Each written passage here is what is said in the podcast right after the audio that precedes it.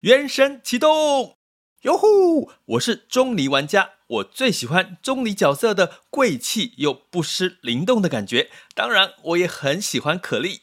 你喜欢哪个角色呢？跟我一起来玩吧！想要掌握即时市场观点吗？订阅郭俊宏带你玩转配息，每天不到十七元，你将享有专人整理的每月读书会。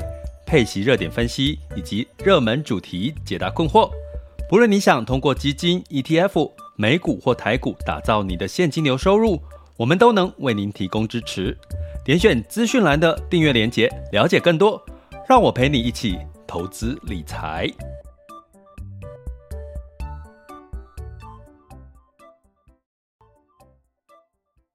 各位亲爱的学员以及听友们，大家早上好。中午好，下午好，晚上好。今天是二零二三年的七月十三日，七月又即将过了一半了哈，日子真的是过得很快。不过呢，这也代表其实一些狗屁倒灶的回想过去几年呐、疫情这些事情也慢慢的告一个段落哈。接下来今天要跟各位聊的是，我们我一直在观察落后指标，类似像通膨 CPI，也同时在观察。领先指标，例如这个财报第三季的预期，我想是第三季哦，还有这个像 PNI 啦，哦，ISM 制造业指数啦，哦，这些都是属于领先指标的一部分哦。那初领失业救济金也是属于领先指标的一部分哦。那为什么要观察这个？我今天就想要跟各位来聊聊这件事情。那这当然其实是有一个知识点哦。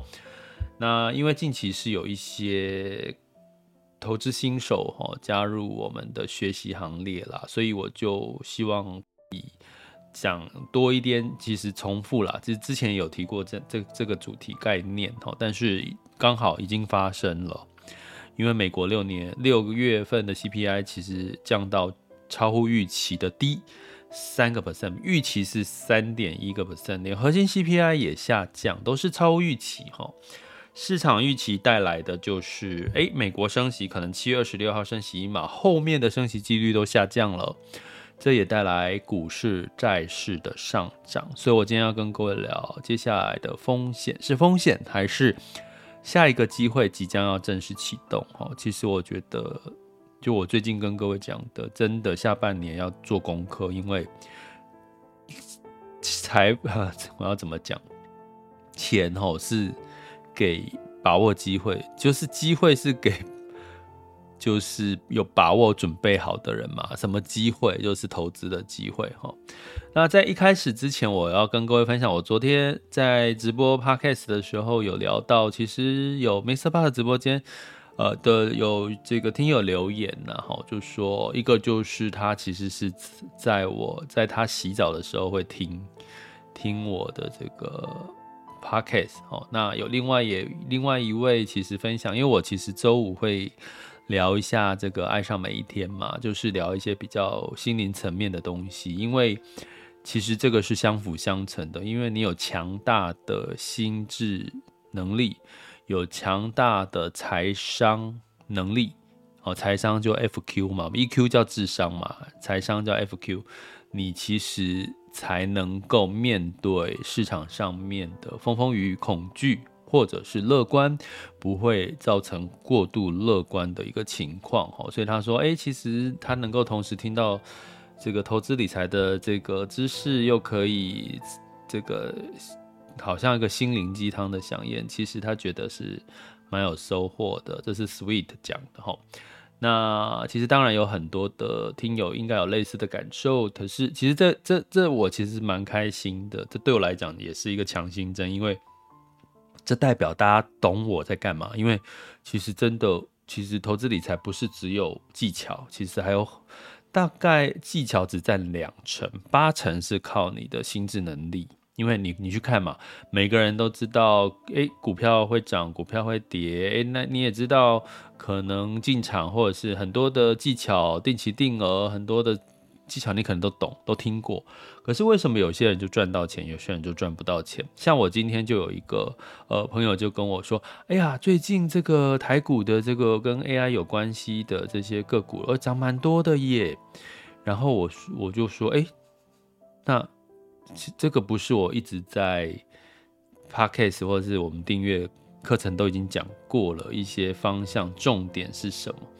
可他说：“哦。”他说他现在手头上没有任何台股了，跟台股的这个标的。我说你什么时候卖掉的？为什么？什么要把它卖掉？他就说哦，他就觉得是高点了，所以把它卖掉。那我是没有问他是什么时候卖掉的，但是至少知道他到目前为止是没有参与到台股的投资哈。他但是他有做配息，长期的配息，其实也也不是不好的事情。可是当他一回头看，发现哎，怎么台股涨那么多？其实代表是什么？其实如果大家回想，我们在六月底、七月，其实有说六月底其实是一个结账，结账会有一些卖压，然后七月开始就是可以分批进场了嘛。好，虽然有还是持续有一些修正，可是是可以分批进场，所以其实都是有背后的逻辑跟这个观念哦。所以其实像我刚刚讲的那位朋友，他最近就哎。看到这个最近股市啦，很多投资风险性资产都在涨，他就觉得他想要加码，可是他又开始担心说，哎呀，会不会现在买又高点了？所以代表什么？所以你刚我刚刚论述的这个我跟朋友的对话，你感受到什么？感受我其实我要讲的是，很多人投资都是用感觉。我感觉现在是高点了，我感觉现在应该可应该是可以进场了。我感觉，呃，现在会不会涨多了，然后买了就跌了？你会发现每个人几乎都在绕在这些问题或者这些圈圈里面跳不出来。那跳不出来的话，就会怎么样？这这跟什么有关系？跟技巧没关系，是跟你的心智能力。是有关系的。我如果我的朋友听到这一段，请不要，我不是在骂你啊，我不是在念你，我只是用你的例子来去呃表达。其实，其实其实是需要做功课的。做的功课不只是技巧，投资技巧，还有一个部分是你的心智能力、财商能力。那心智能力很抽象，所以它比较是我们在。高阶的课程里面在学习训练的，所以我常常说，其实我们高阶课程很长一段，就是一段时间没开。可是我其实是也是既期待开高阶课，其实也害怕开开高阶课，因为我们有很多的锻炼心智、锻炼逻辑的一个一些桥段跟时间，就是烧脑哦。所以大家有兴趣可以到我们网校 school 点 HappyToBeRich.com。那最近有一些学员就问说，他是出学者，要从什么时候开始学习？其实初学者的定义很广诶，有些是刚学，有些刚已经有投资经验，有些是连投资经验都没有。那当然，我们有分初阶、中阶跟高阶课。初阶就是没有任何投资经验的，就初阶就是跟你讲的很知识点、知识点一个讲得很清楚。那中阶就是你有一定的投资经验了，可是你还是不知道。怎么去优化你的投资技巧或者是收益的能力，那就是上中阶。那如果你已经有一段程度的，比如说三年啊、几年的投资经验，那你可能想要知道怎么样，我技巧都会了，可是我就是怕，我就是不知道怎么样执行。或者是看不懂市场的变化，那你其实就适合上高阶课了哈。所以简单这样讲，可以到网校去看看这三堂课的内容哈。好，我也会讲这些，真的是就是最近有一些比较新进的新手了哈，新手的加入。好，那所以我们今天要聊的就是这个呃，这个那个昨天公布的美国六月份 CPI 是超乎预期降低。预期是三点一，那这个三其实已经到了市场认为已经是一个合理，可以了，可以了，因为三之后一定会慢慢往下降了哈，所以这个其实是开始就有一些声音出来了哈，比如说谁呢？比如说像《华尔街日报》哈，其实也是有点。他过去来常常是联联准会的一个传声筒的感觉，他也开始去预预预期哈，赚就写了一篇文章预期，诶，可能升息就差不多七月就是最后一次的升息了哈，所以市场上面已经开始在铺陈了，所以在这个部分我也同时跟各位分享一下，就是说其实很多的事情不是政策一出来去马上执行，而是通常现在因为媒体越来越发达。越来越快速，越来越容易接触到我们，所以其实很多的政策或官方其实是会利用媒体去放出声音，来试探这个讯息会不会带来正面的效果，或者是反面的效果。吼，所以有时候这些传声筒或者是一些工具，像我常常跟各位讲，Fed Watch 目前看到就是七月确定会升息的几率很几乎百分之百了，那后面都没有再升息的几率，这个就是一个。让你去查询到一个传声，就是一个引导传引导的效应，因为实际上还没有发生哈，所以呢，其实大致上应该这个几率是蛮高的啦。从传声筒的这样的一个概念经验值来看哈，那这个我刚刚提到一个重点哈，其实我们在高阶的内容，我们一直在讲拐点，拐点，什么叫拐点？我们现在是景气衰退，我讲的我们是美国。台湾好，大部分好，大部分的全球是景气衰退的一个状况，很明显的，所有的领先指标是往下降的。比如说什么呢？比如说，在就业人口其实是在往下降，对不对？大家应该知道，出口其实是在往下降，这些都代表其实现在景气是在往下降。哈，可是呢，哎，落后指标就是我们通膨通常已经。好，那通常呢，通膨是什么情况下通膨变高？大家回想一下，就是通常是已经诶、市场景气过热了，房价涨了，食物涨了，通膨才变高嘛。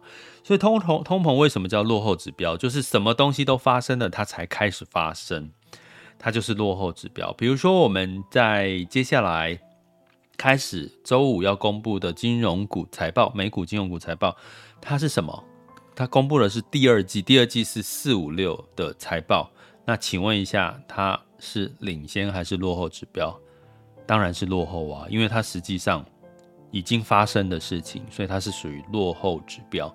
所以其实你看一看，哎，知道了 Q2，哎，可能各家的财报表现的，哎，有好有坏。可是真正的关键，如果你是学过高阶或者是有一定的能力的。其实你要听到的是，那他们对 Q 三就是第三季七八九的预期是好还是不好？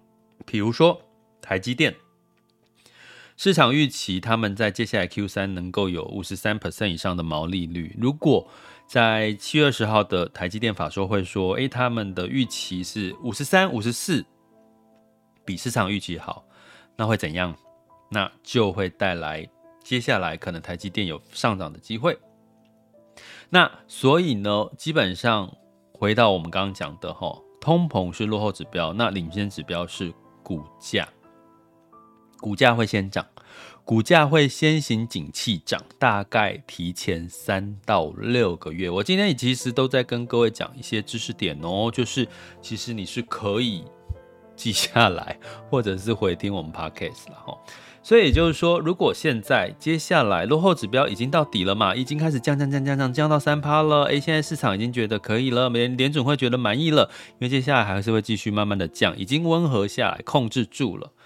好，那落后已经到底了，代表领先指标可能已经在往上爬了，这叫做拐点。听不懂没关系，来上课，或者是诶，其实我们在订阅都有讲过嘛，订阅课程里面有讲过，我会。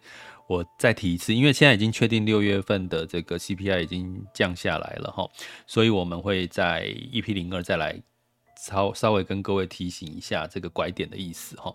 所以代表接下来我们看领先指标，领先指标就是 Q 三哦，而不是 Q two 哦，是 Q 三的财报预期，然后这个其他像 PNI、ISM 制造业指数的领先指标，还有股价也是领先指标，有没有开始要往上？所以，当它落后指标往下，领先指标开始往上，也就是说，之前都是往下啦。之前领先指标都往下，领先指标开始往上，就代表景气进入到复苏的拐点前期。好了，复苏，复苏，复苏。如果上过我们中阶课的学员也应该知道，其实，哎、对，应该是中阶课嘛，哈，对，订阅学员可能没有，我没有讲那么详细。中阶课特别提到，就是基本上呢，如果把景气分成四个时期，哪一个时期的投资胜率最高？其实就是景气复苏的阶段。从过去历史回溯的绩效的经验，就是在复苏期的。投资胜率哦，我讲的是胜率哦，不是代表是这个涨的幅度，是指你投资比较容易赚到钱的时期，几率就在这个景气复苏的时期。所以是风险还是机会呢？那可是你可能没有办法参与到，是如果你什么都不做。你不做功课，你不去执行。像昨天有一位朋友在我的粉专留言讯息啦，问我这个呃，在台湾投资美股，他是要自己换成美金，还是要直接用台币去投资就可以自动换成美金了？我觉得我当然这个问题听起来就知道是一个初学者，可能初初步也想要投资美股，可是我觉得是这个问题对他来讲很好，因为他问了，所以他一定会有收获。因为其实大家知道，如果你在台湾的券商买美股用付委托，你可以选择两种方式，一个是台币，他直接帮你换汇，直接投资。换成美金投资美股，自动帮你换，你授权给券商帮你换付委托哈。这个的好处是你可以不用去处理这些换汇的动作。那缺点是你换汇的时间你没有办法控制哦。比如说你想要换美元，想要换多一点，可能你换汇时间可以自己去找哈。所以基本上你选择用台币授权证券公司帮你换汇，那基本上当然你就必须牺牲掉。自己选择汇率比较佳的时机，那你也可以选择是，哎，我一样是美元扣款，可是呢，你就必须自己把美台币转换成美元。那好处就是你可以自己选择什么时候你觉得美元是低点，然后自己去换。但是如果你没有换，就扣不成，就没有办法去买卖美股哈。所以其实，在付委托里面是有这两种方式，你可以选择。券商帮你换，或者是你自己换，两种的方式。一开始在签约的时候就已经签付委托合约的时候就已经已经要设定好了啦，但之后当然也可以改哈。所以呢，基本上他问了，那当然他就得到答案，他接下来就知道下一步怎么做。所以其实所有的执行的过程最简第一件事情一定就是问嘛。可是你要问，就是你有做才会问嘛。对不对？你有执行，你才会有问题，你才会问哈。所以我鼓励大家哈，其实就是就是多执行啦。在这个下半场，尤其是拐点将至，真的已经越来越近了。虽然还没有真正确定复苏，可是应该越来越近了。那比如说，我再举个例好了，像我的这个学员，其实我有一个很棒的学员，我自己觉得了哈，他其实是 W W 先生。呃，因为我们每一季会去做一次投资组合的检评、检点评，就是说我们会这个每一季会去看一下这个。呃，自己的投资组合，那投资组合其实我们是有一个表格，然后整理完之后，我们就每一季的去做检视，他自己检视，学员可以自己检视，那我也会帮他们去做，就是那个表格是一个 Google Phone，然后我们可以定期就是共用嘛，我们我也可以帮他定期每一季检视一次，啊，检视就是依照每一季的方向去做检视，吼，那这位同学学员 W 先生。他其实是几乎是每一季都会交功课，而且都是很早交功课的那一位，所以我可以很知道，其实在检视他的投资组合情况，我可以很明确知道，诶，他做了检视，定期做检视，养成的习惯，诶，然后呢，我们点评之后发现有一些可以汰弱留强的情况，诶，他的确在下一季之前他就去做执行了，就是我们每一次在 review 的时候检视的时候是有看到这一点，所以这就是我讲的，其实执行。就是最好的策略哦，他的确，我这位学员 W 先生，其实他有彻底做到这件事情，我觉得好学生很棒，要给他暗赞一下。所以我今天讲的这个主题是美元，美国六月份的 CPI 降至三趴，其实落后指标已经降到谷底了，差不多了。那景气的拐点看的，接下来就领先指标，领先指标有几个，刚刚提到的。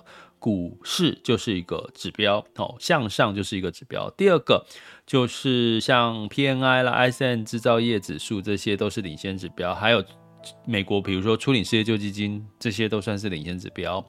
那但是还有基本面的这个呃财报，那财报是要看的不是。第二季，因为第二季是落后指标了，要看这些公司它公布第二季财报之后，他们对第三季的预期，甚至第四季的预期是什么？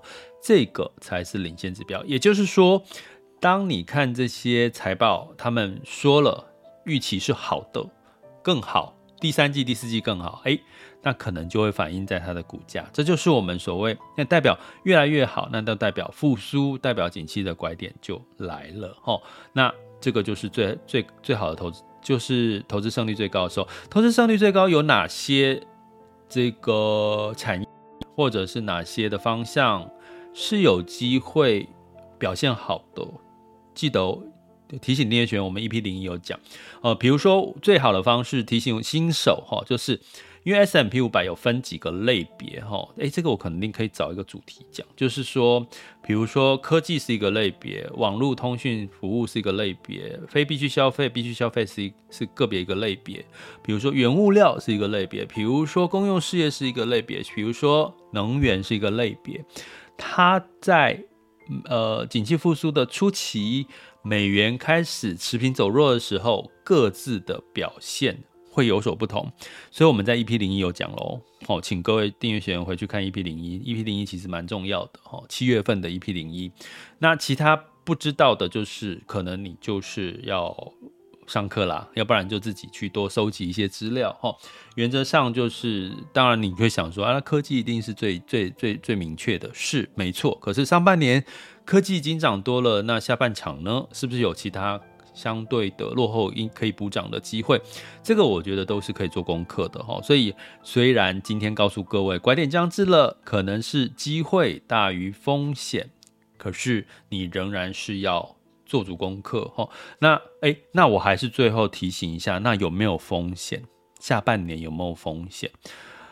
基本上有啦，应该是要有风险的哈。那风险就是如果突然之间又比如说。俄乌战争又开始恶化，造成原物料能源的上涨，那就会又引发通膨再降不下来的这个风险，这是一个风险哈，就是通膨压力再往上的这个可能性。不过目前看起来几率是小的。那另外就是中国的这个市场需求有没有复苏？中国复苏带动的就是全球的这个需求，出口的需求有没有机会再再更好一点？哦，其实这也是。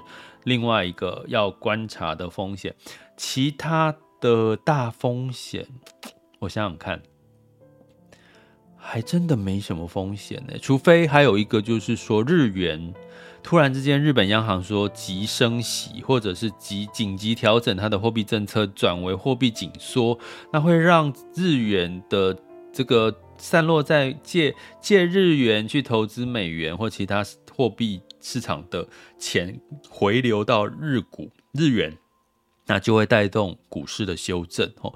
除了这几个听起来好像是单一事件之外，嗯，似乎没有什么太大的该特别担心的啦。目前看起来啦，但但是市场永远是在变动，市场永远是对的哦哦，所以就算突然有发生什么风险暴雷或者是什么企业倒闭什么的，你可能也要。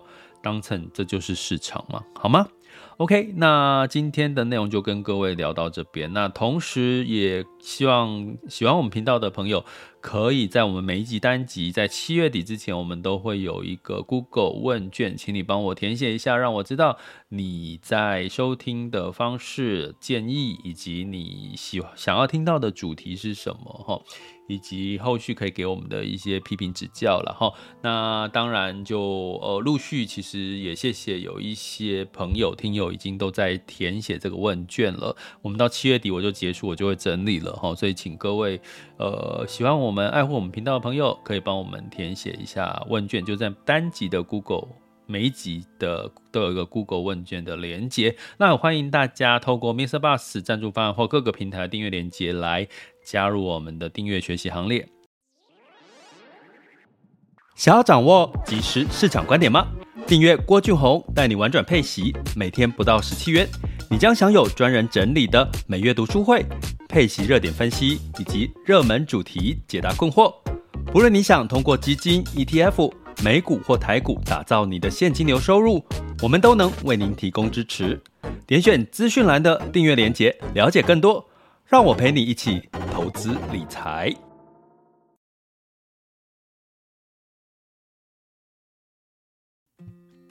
好，接下来进入到二零二三年七月十三日的全球市场盘势轻松聊。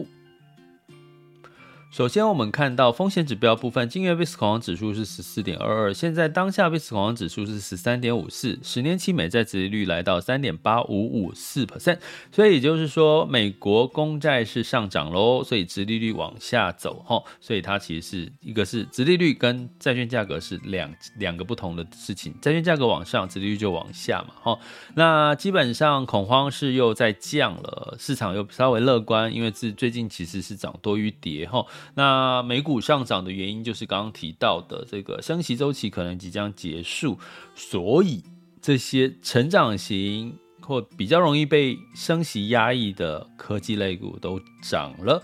道琼上涨零点二五，S&P 五百上涨零点七四个百分点，纳斯达克跟费城半导体分别上涨一点一五跟一点八六个百分点。哦，那同样的，其实欧股涨幅是比美股高的。哦，其实，在昨天欧股涨幅是比美股高，当然是有两个原因。第一个，美国通膨低于预期，哦，所以呢，美元稍微偏弱，带来欧元的强，稍微走强，哦。稍微走强，带来欧洲有一个产业叫做矿产，哈，欧洲有很多矿产，哈，除了澳洲啦、欧洲啦，还有像这个阿拉丁美洲之中国之外呢，其实欧洲也是一个矿产，很多矿产的一个产业的 国家，呃，区域啦，哈，所以这个矿业类股上涨了三点八个 percent，银行类股上涨一点九个 percent，哈，所以泛欧六百呢上涨一点。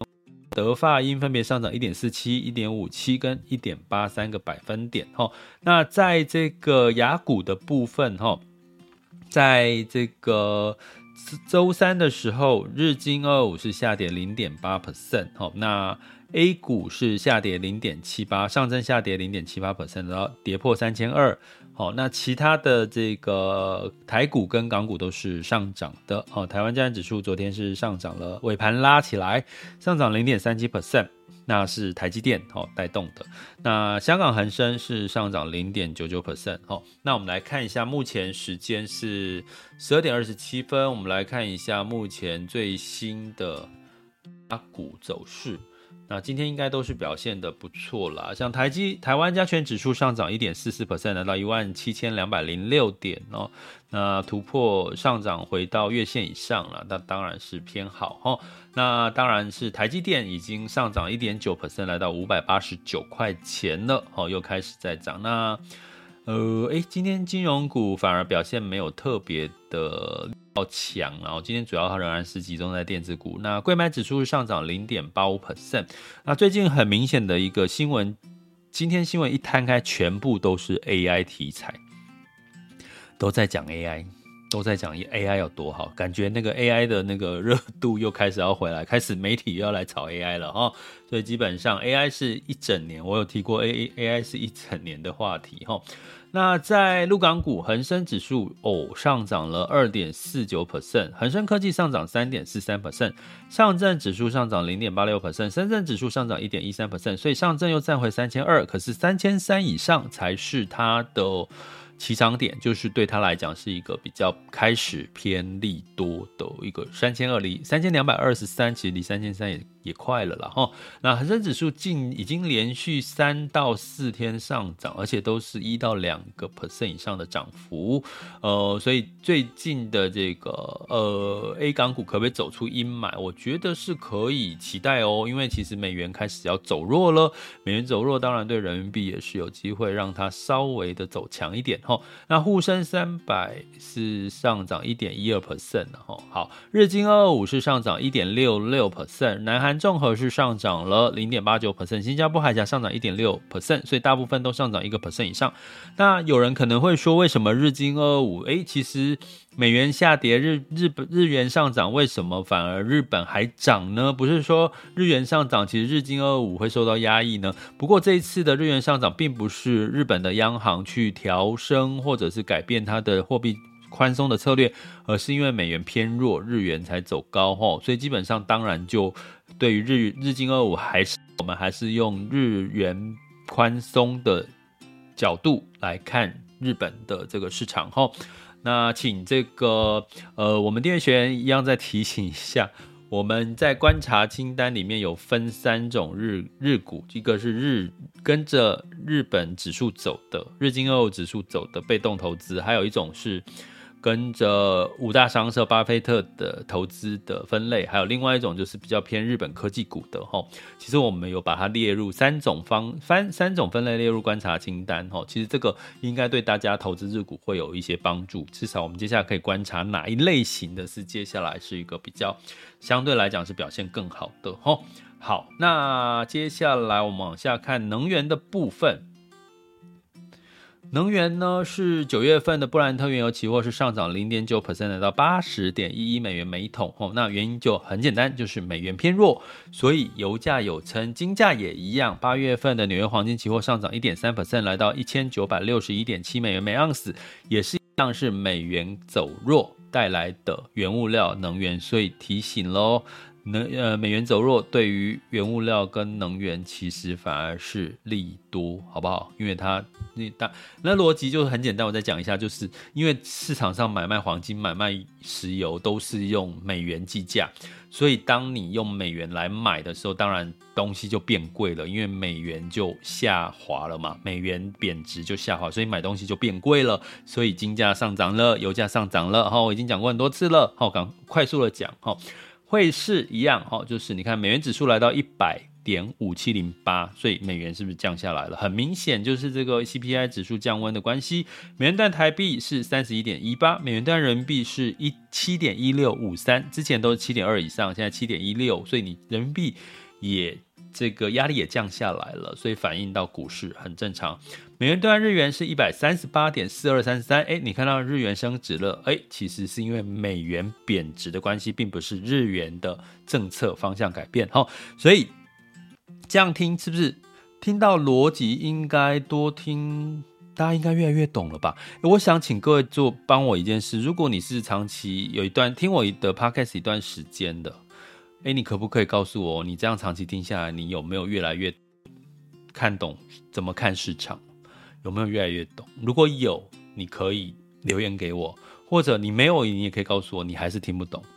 我也很想知道一下，大家有没有越听越懂了？哈，因为我其实是用很白话的方式，跟举例，跟逻辑，该跟各位聊这些事情，好吗？这里是郭俊宏，带你玩转配息，给你及时操作观点，关注并订阅我，陪你一起投资理财。